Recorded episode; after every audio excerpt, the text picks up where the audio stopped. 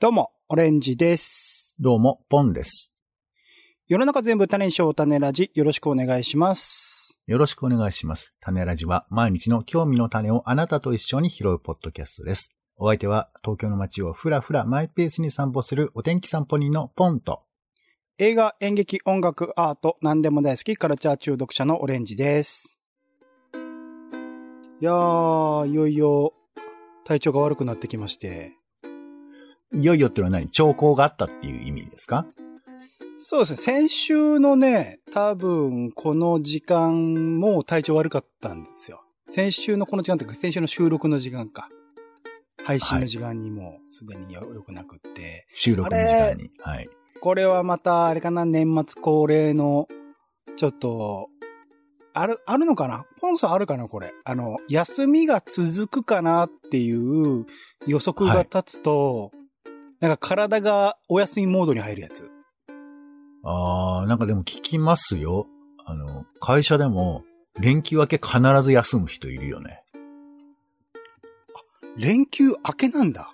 はあ、はあはあはあ、いや、だから体調悪くなっちゃうから、いや、休んじゃうっていうことだと思うんですけど。もうすでに連休の時点で、やす、あの、体調が悪くなっていて、その延長線上で休んじゃうみたいな。なのか、もしくは連休目いっぱい楽しんだ上で、バタって倒れてるのか、わかんないんですけど。僕はだから、それじゃなく、それ、まあ、近いんですけどね。連休楽しめることなく、ずっと体調悪いまま終わるっていうことが今までもあったんですよ、連休で。えーでも結構連休いっぱいありますけど、その年末が特にそういうことを起こりやすいってこと？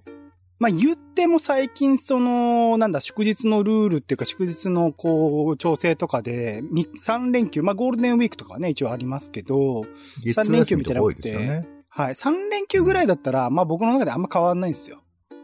あのーあはい。2連休ってね、基本的にはまあ土日が休みとか、まあ普通、あの仕事によってはね、全然違う人もいますけど、いいよはい。はい。はい。それなので、2が3に変わったところでそんな変わんないんですけど、ちょっと4とかね、5になってきちゃうと、うん。別に僕も休みっていう、正確な休みっていうわけじゃなくて、まあフリーランスっていう仕事なんで、ややこしいね。ここはいマストでやらなきゃいけない仕事っていうのがない日っていうのが設定されてくると、うん。なんかね、それは僕は脳で考えてるんじゃないですよ。この日は休めるかもしれないなって思ってるからそうなるんじゃなくって、体が自然と、ここで休まなきゃ、やばいよ体やばいよって思ってくれるのが、ぐっとこうね、体調悪くするんですよね。え、オレンジさんはさ、あの、大学とか高校とかその、受験とかってあったんですっけ？どっかで。えっと、僕は全部そうです。中高大全部受験です。そのさ受験の時とかもさ、はいやっぱ。こう、ずっと気張り詰めてるわけじゃない？勉塾とかなんか勉強してたわけでしょ？おそらく。うん。それ、途切れた後とか、やっぱ倒れたりしたの？どうでしょうね。あ、なんか癖みたいなのあるんじゃない？体の中で。子供の頃に、ずっと張り詰めたりとか、こう、勉強するって決まってる日はいいけど、休みになると急に倒れちゃうみたいな。ったかもしれないっすね。なんかまあ、こんあ、でもコンツメってやってたか。大学受験とか特にそうですよね。やってたので、もしかしたらそれが終わった後とかは、でも卒業式とかは行きましたね。ちゃんとね、そういえばね。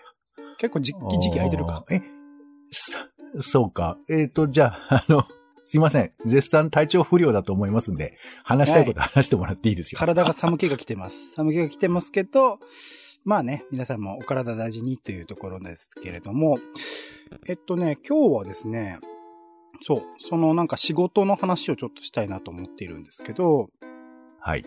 まあ先週、先々週かなちょっと話した通り、僕は、えっと、シェアハウスのコミュニティマネージャーというのを始めまして、まあはい。何かというとシェアハウスってまあいろんな人がね、あ全然他人同士で、えー、一つ屋根の下あ、一緒に住む生活のことです。まあ多くの場合は、まあ個室みたいなのが用意されていて、それぞれ別の部屋に一人ずつ、もしくは、まあカップルとかで住む場合とか、か家族で住む場合もあるので、一一世帯ずつ、まあ、分かれて住むような、あー形のもの。まあ、なんか家族で住む、家族同士だったりすると、コーポラティブハウスっていうとか、なんかいろいろ言い方はあ別々にあるらしいんですけど、まあ一般的なシェアハウスは個室があって、一応共有スペースみたいなのがリビングとかであって、はい。まあ、クラス。スみたいな形になっているんですけど、まあ、そうレンジさんがやいうっ、てるのはうんどんなやつなの、そこで、一応、あ、まあ、基本的には、えっと、個人です。個人が住んでいて、で、それぞれが、あの、別々の個室に住んでいて、でも、その部屋のドアとかも、まあ、音全然外に聞こえるぐらいの薄いやつで、みたいな感じですね。で、まあ、僕まだ、うんあの、入りたてなんで、具体的なやつ決まってない状況なんですけど、まだこれからなんですけど、えっ担当はまだないんだね。はい。はい。そこの一応コミュニティマネージャーっていう仕事は、まあいろいろと共用品のあの管理であるとか、いろいろなルール付けですよね。そのシェアハウスにおけるルール。あの、もちろん公序良俗に反すっていうのは大大前提として、えー、それプラスアルファの、なんか、えー、そのハウス独自のルールみたいなものを、まあ、決めていくみたいなものが、あのーうん。決めた上で、まあ、ルールが守られているかってかをチェックしたりとか、あとは、まあ、住人さんと、あ、の、コミュニケーション、面談したりとか、あーそういうものをするっていうのが主な仕事になってくるんですけど、まあ、管理人まですよね。だ実動はしてないってことだね。僕はまだしてないです。今はまだ研修っていうか、まあ、勉強しているところですね。それぞへれ。ーはい、はい。なんです。で、まあそういう仕事を始めたりって、まあこのね、30代半ばを過ぎてそういう仕事を始めるっていう、まあもともと、あの、僕は新卒で会社を辞めた時点からシェアハウスをやりたいっていうのは一つの個人的な目標でもあったりしたので、あまあその仕事にちょっと通じたところっていうところが、まあはい。大きかったので嬉しい、うん。嬉しいところではあるんですけど、なんかそういう仕事っていう、まあ具体的な仕事の話になっちゃうといろいろ差し障りがあると思ったので、ポンさんはうん、なんか今までどういうバイトをしてきたかなみたいな話をちょっと聞きたいなと思って。バイト？えあの、気使ってバイトって言ってくれてる？バイトの話がいいの？どっちバイトの話がいいです。仕事の具体的な話をあまりするのは、あの、あれかなと思ったので、なんかその単発、あのうん。なんだろう。多分、なんか、バイトだったらば、いろんなパターンを、まあ、学生自体もそうだし、もしかしたら、フリーランスの場合だと、社会人でポ、ポツポツっとこう、単発でバイトしたりもするじゃないですか。なんかそういうものがああった、あ、ポンさんないのかな？ない、なかったらないでもいいんですけど、なんか学生時代の話も含めて、そこら辺の話をちょっとできればなと。おバイ仕ト経験事全般の話っていう意味で言ってくれてるんですかね？そうですね。はい。うん。まあ、まあ短いやつでいいです。単単発のやつっていうイメージでいいです。どういうバイトをしてきたかなっていう話をしていやいや、もうはいバイトはいろいろやりましたよ。あのー、それこそ、えー、新聞配達。おー、ほうほうほうほう。まあ、定番っていうには微妙ですけど、まあでも結構お見かけしますよね。まあ最近新聞取ってる人が、若い人は減ってるとは言いますけど、まあ配達はね、あの、結構いいお金になるんだよね。あの、うんなんていうか、ずっとやれるし、あとまあ、なんだろうね、時間が、うんまあ、朝夕ですけど、割とこう、短い時間でできるというか、いうのもありますから、まあそれとか、あとパン屋さんとかありますよ。パン屋さん？うん。ほうほうほうほういや、そんなにびっくり。俺のイメージと合わないってことかな。はい。あと本屋さんとかもありますよ。へー。はい。まあ、バイト経験はね、だからみんな忘れちゃうかと思いますけど、意外と振り返れば、あある人はあるんじゃないですかね。もう、最近はね、なんかもっといっぱいやってる人とかね、芸人さんとかそういう話される方も多いですけど、うん、まあそんなとこかな。水商売系とか僕ないかな。新聞配達っていうのは、そうか、早朝ですかね。まあ、夕刊もあるのか。あ、全然わかんないか。あまあ、あの、届く側で言えば、まあ朝ですよね。うん朝と、よねあと、夕刊取ってない人多いと思いますけど、まあ、夕刊。で、僕の場合、あの、集金もやってましたから。ああ、えーそうか。来ますね。そう。まあ、その配る以外の時間で、ピンポンを鳴らして、まだ当時は、今でもどうなんだろうね。新聞、なかなか振り込みにしてくれる人少ないからさ。まあ直接行って、だから自分が配ってるさ、ところに、えーピンポンピンポン鳴らしてお金もらいに行くみたいな、やってましたよ。それはやっぱり、あの、金銭的なところ、それともなんか時間の費やし方としてそこが適していたっていうところが大きいんですかね？ああ、まあ、金銭かな。これはまあ、あの、あれです。大学に、えーの、なんか生活費とか、そういうものですな。大学の生活費のために、そっか、その時間を費やして。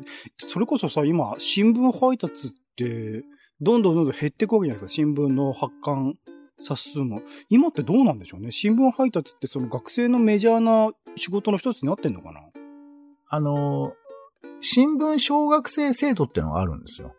はいはいはいはい。あの、つまり新聞を配ることで、大学の入学費とかを、まあ、うんえー代わりに払うというか、その、その仕事分で代替するみたいな感じで、うんうんうんで、その、まあ、新聞専売所とか、あの、配る場所ありますけど、あそこの近くに部屋とか借りて、まあ、住み込みでやるみたいな、なんかそういう制度があるんだよね。いちこに出てきたよね。あれ？あれ？ん？いちこ新聞配達ですよね、あれ。映画で、映画いちこで。ああ、出てたかな。ちょっと小学生かどうかはちょっとわからないけど、まあそういう制度がそのいろんな新聞社でやってるんですよ。読売新聞とか、朝日新聞とかで。はいはいはいはいはい。だからまあそういう意味で学生が、まあね、その、なかなか、えーお金が工面できない学生になりたい人が、じゃあそれをやることで、みたいな、そういう選択肢の一個ってことなのかな？他にもあるのかもしれないですけどね。で、新聞社がやってるってわけじゃないんですよね？その、それぞれの、あの、即売所っていうか、販売所がやってる。うんちょっとお金の流れはわかんないけど、一応まあ、大きいところがまとめてんじゃないの？そうなんだ。個々は独立してはいると思うけど。てことは、ポンさん配っていたのは特定の新聞社の新聞なんですね。そっか。あまあ、厳密に言うと違うけどね。あのあ、私あの、田舎の方でやってたので、はあの、俺のそんな話長々してもしょうがないけど、い。いや、結構気になるんですよ。農業、はい農業新聞とかさ、はいはいはいはいはいはい。あとまあ、部数が少なかったから日経新聞とかも、まあ、だから、ああいう配るところは兼ねたりしますよね。部数が少ないところは。なるほど。一緒にやるけど、その小学生制度はどっかの新聞社が金出してそうそうそうるかもしれないってこと。そういうことですね。そう、産経も俺のところは配ってたよ。あの、日経と産経を一緒に。に。まあまあまあまあ、そうね。取りまとめてたまあ、ネオリベってところは重なるかな。あいや、そういうことじゃ。ゃないのよ。そういうことじゃないんそういう話だからなと思いますけど。はいはい。あ、なるほど、そういう風にな。これ、あー残りのパン屋さんと本屋さんもすげえ聞きたいけどないや、だから、具体的な話の方が普通するだろう。だから、いや、ししたい話でいいんですよ。オリンチさんは、どんな仕事の話に興味があるんですか？今回はね、あの別に、あの、具体的な仕事の話に興味あるっていうより、僕がだからこのシェアハウスのマネージャーとか、あの、いろいろな新しい仕事に就いたので、その仕事に就くっていうタイミングにおいて、どういう判断がなされてそこを選ぶのかっていう話がしたかったんですよね。むずいな。まあでも僕はもう大体お金が必要な時に仕事、バイト、まあ、するってことが多いかな。あーもちろん、新聞配達も面白かったし、興味深いものではありますけど、それをめっちゃやりたかったかって言われたりするとちょっと難しいよね。なんか今回それこそ、あのーまあ、えっと、一個前の仕事が休みになったりとか、まあ、規模が縮小になってフリーランスの一つの案件がなって、はい。そこの時間をどう埋めよう、まあ、そこのじ時間プラス収支的なものをどうやって埋めようかなと思った時に、なんか Indeed とかで、なんか自分の興味があるジャンル、コミュニティとかうん。メディアとか、うん。具体的なメディアの名前とか、いろいろと入れて探してみたんですよ。 Indeed じゃないの、 Wantedly とかいろいろ探してみたんですけど、はい。な。かなかこう、ピンとくるものが出会わなくって、みたいなことっていうのは、ポンさんありました、仕事探し？いや、そりゃもう Indeed で仕事探しみたいな。イうん。ンディードで仕事探しは、あんまりまだしてないですけど。あれ、ですか、ポンさんは、ポンさんクラスになると、リクナビネクストとか、どういう、その差があんまりよくわかんないけど、転私はあんまりあのーえーっと、何？いわゆるメジャーな求人情報サービスとかを使わないようにしてたんだよね。ほう。メジャーな。うん。えーちょっといいか悪いかわかんないけど、まあまあ、それでも数十年前ですよ。あの、うん。新聞に載ってる求人とかよく見てたね。何、何々に美と求むみたいな、求むの無が、カタカナみたいな。まあまあ、その、そんな時代がかかってるわけじゃない。あの、100年前の話してるわけじゃない。あだから、あの、まあもちろん、例えば朝日新聞のなんとか部とかさ、いうのもあれば、はいはあの、まあ僕はほら、メディア系が興味があったんで、やっぱ新聞とかによく載ってんだよね。なんか折り紙、折り紙新聞の編集部、部員求むとかさ。うん、うん。なんかそういうことを結構新聞に載ってて、で、新聞に載せるのを見てる人って、なんか俺、数が少ないんじゃないかと思ったよね。その、年食ってる人は見てるだろうけど、若い人が見るもんじゃないかなと思ってたから、穴場かなと思ってて。で、そういう新聞の求人とかよく見てたかな。はそう、あとあの、雑誌の裏とかの方に、突然編集部員求むとかで書き出す場合あるじゃない？はいはいはい。ああいうのとかを目ざとく見るようにするとか、まあ、特に僕はその媒体とかが興味があったからですけど、はい。なんか、あの、あとまあそれこそバイトでも、なんか店先に貼ってあるやつとかの方がいいのかなとか気持ち的には思ってわかりますたよね。なんか、はい from A とかさ、なんかその、大、大メディア大リクルートとかで作ってるようなものとかって、めっちゃ搾取されるんじゃないかって怖くて、あの、そういうのは避けてたかもしれない。まあ最近はちょっとね、状況変わりましたから何とも言えないところですけどね。うんいや、でもすげえわかります。僕もあの雑誌の裏の求人で一回応募してやったこともありますし、うん。店先の求人はでもねえかな。でも、わかります。あの、仕事探すときに、あ、これなんか近所の街を歩いて、なんかいろんな店探していけばいいんじゃねえかと思ったところはあったので、すごいわかりますね。そっちの方が確かに実際問題、なんか、なんて言うんだろう。いわゆる書類 NG みたいなのないじゃないですか。なんか今結構、あの、求人の募集をしているサイト、まあ特別な別サイト、そこさっき言った Wantedly とかそういうのを使ってるところが多くって、プラスアルファは、なんか、えっ、と、履歴書と職務経歴書をデータで送ってくださいみたいなケースが多いんですよ。それと一言添えてみたいな。ケースがはい多かったりして、で、応募するんだけど、そこから音沙汰ないみたいな。で、一応その、サイトを見てみると、なんか、あの、ご、あの、合格した人には連絡しますみたいなのがあったりとかして。はい。で、いながら、僕、逆にメディア側のそういう担当っていうか、それを見る側にいたことがあるんでわかるんですけど、そのはい応募のメールとかめっちゃスルーするんですよ。ほう、あえ、どういうこと？する？あの、一応フォームを用意しておいて募集はしてるんだけど、あの、はいめっちゃスルーするんです。全然見てないんです、そのメール自体を。お、じゃ、どうやって決めるんですか？本当に、あ、その時はだからそんなに人が必要じゃなかったんですよね。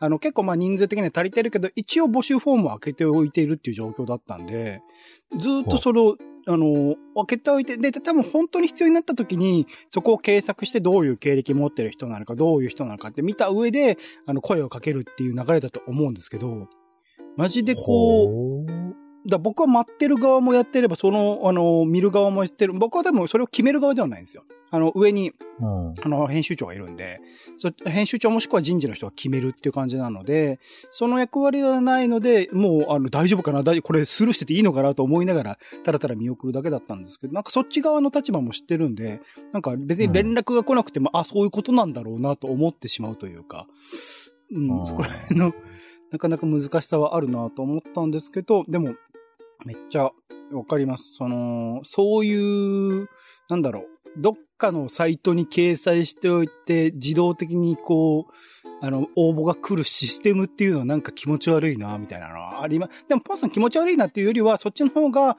あの、角度が高いと思ってってことですよね。そう。まあ、そもそもあまり勝てる感じが自分にないからさ、そういう、うんうあの、ポテンヒットっていうか、偶然行ったみたいな方が、だから一番いいのは、なんかこう、人づてというか、口コミみたいな方が、まあいいのかなとか思ったりはするけれど、だんだんその、まあちょっと僕個人のことですけど、はなんかね、年食ってくるとチャンスってのがさ、本当に減ってきちゃうし、声もかけられなくなってくるから、い。うん。うーん、っていう暗い話は置いといて。まあ、なるほどね。じゃあ、お姉さんはそういうので、なんか見つけられそうなんですか？ウォンテッドリーとかそういうやつで。見つけたっていう感じですね。だから、そのシェアハウスの仕事と、また別の仕事とっていうのを見つけて、あの、あまた新しく始めているタイミングではあるんですけど、はないんか、うん、そこら辺の、そう、流れを聞きたいなと思ってたんで、なんかこれからもっと深掘りして聞きたいんですけど、ちょっと今日その話の流れでもう一個聞きたいことがあって、はい。そのまあ、シェアハウスっていう仕事なんで、あのーまあ、あの、住人の方が入ってこないとどうにもならないわけですよ。こう、そうですね。はい。はい、募集をかけて、まあ、いろいろ募集の方法もあるんです。あの、公式のその、いわゆるシェアハウスを紹介しているようなメディアっていうのがあるので、そういうところに、まあ、お金を払って掲載してもらうとか、うん、あの、全然口コミでシェアハウスの情報とかを出している場もあるので、そういうところにポンと投稿する。まあ、いろんな方法があったりするんですけど、ポンさんは、あの、具体的なところは言わなくていいです。どこに住むとか言わなくていいんですけど、住むっていうことを考えたときに、どういうことを考えてその住むエリアとか、住む、この家に住むっていうのを決めます？まあ、むずいね。まあ、でも今までのことを考えると、やっぱこう、隙間を私は狙ってましたね。私はね。それも隙間？はははうん、まあ、隙間、だだから、なんか、ドメジャーなところはちょっと恥ずかしいし、きっとお金も高そうだから。うん、うん、うん、うん。だから、なんかこう、知らないけど意外と便利、みたいな、そういうところを、なんか、まあでも結局はさ、みんな住んでんだから別にそこまで穴場じゃないんだけど、まあ、気持ちの中でそういう気持ちに、なんかそういう風に感じたところを選ぶみたいな感覚かな。はあ、じゃあ、ここ、なんかこの環境がいいとか、こういうところに憧れてたみたいなものではないんだ。いや、うん、そう、あうん、まあでもね、いっぺんあの、下北沢に引っ越そうと思って。来ましたね。選んで、おと思って、僕の和室好きなんで、和室を選び、もう、で、下北沢まで歩いて15分ぐらいのところで、井の頭線沿いで。やったーと思ったんだけど、最後の最後で、家賃にちょっとやっぱビビってしまって、手付けのみで終わったことありますけどね。やっぱり家賃の問題、うん。だからちょっとね、そういう意味では、あの、やっぱり家賃が抑えられないと、その、都会的な、便利的な要素だけで選ぶとやっぱりちょっときついから、うんうん、まあ、静かだとかさ、環境がいいとか、はいはい、そういう方の選択肢の方と、まあ、あとは、意外と、えー、急行駅まですぐ行けるとか、なんかそういう、はいはいはい、そう、そういう程度の選択ですかね。僕も、あのー、引っ越すっていうタイミングで選んだのは、まあ会社勤めだったの、当時だったので、会社の駅に直接行けるとか、まあよく使う駅に行けるとか、そういうところを選び、プラス、なんかまあシェアハウスで探していた当時があったので、シェアハウスで、なんかなるべく人数多い方が、あのー、いろいろ、あのー、コミュニケーション取りやすいかな、みたいなことを思ってた。まあ、それは間違いだったんですけど、まあ、コミュニケーション取りやすいかな、みたいなことを思って、100人ぐらいいるシェアハウス。はい。寮にね、寮みたいなところでいたりもしたんですけど。えー、すごいね。はい。はい。その当時はそうね、だから、そういう共同生活みたいなのを目指していってたんだけど、ポンさん、シェアハウス生活とかってどう思います？シェアする？あの、他の人と、あの、いやいや憧れますよ。あ、はは、憧れあります、うん、いや、だやってみたいですよ。うん。まあ、だから、や、結局やれたことはないけど、えー、あ、まあ、新聞配達の時に実は二人暮らししてたんですけど、はいはい、だからね、やっぱこう、どんな人と話せるかっていうのは気になりますよ。シェアハウスっていうのはやっぱり。あ、し、なんかね、疑似家族になれるわけだからね。そうっすね。僕も結構当時はすごく良かった関係性の人も何人かいたので、それは思ってはいた。それはでも一歩踏み出せなかったのは、その、まあ当時の、あの、まあ、そうか、ポンさんがまあ学生時代とか社会人で若い時とかは、シェアハウスっていう選択自体がなかったっすもんね。そうですね。まあ、あと、なんかやっぱシェアハウスも良かったけど、そのまあ、当時はそういう言い方しなかったと思いますけど、やっぱお金がさ、そこまで変わんなかったんですよね。うん、うん、うん、うん。うん。だから安いものってイメージで僕はシェアハウスの選択肢を考えていたんですけど、うん。でも今となれば、シェアハウスすることがもう普通だからさ、なんか、むしろ一人暮らしの不合理とかいうのもあると思う。下宿とかシェアハウスですもんね。言ってしまえば。うん。最近はそういうのがメジャーになってるから、なんか選択肢は、あの、もしかしたら普通になってるのかもしんないよね。そんな、なんか、わざ出会いとか言わなくてもね。うん、漫画における藤子不二雄、まあ、時はそうとかもシェアハウスですもんね、あれね。そう、まあ、でもあれはちょっとほら、苦労した感、まあシェアハウスじゃない。一応部屋は分かれてるけどね、あれはね。あ、あれもシェアハウスも分かれてるんで、部屋。ああ、そうか。まあまあ、だから、そうね。ちょっとまあ昔すぎるとちょっと状況が変わりますけど、うんまあそうね。トキハウスに近いのかもしれないね。今のシェアハウスって。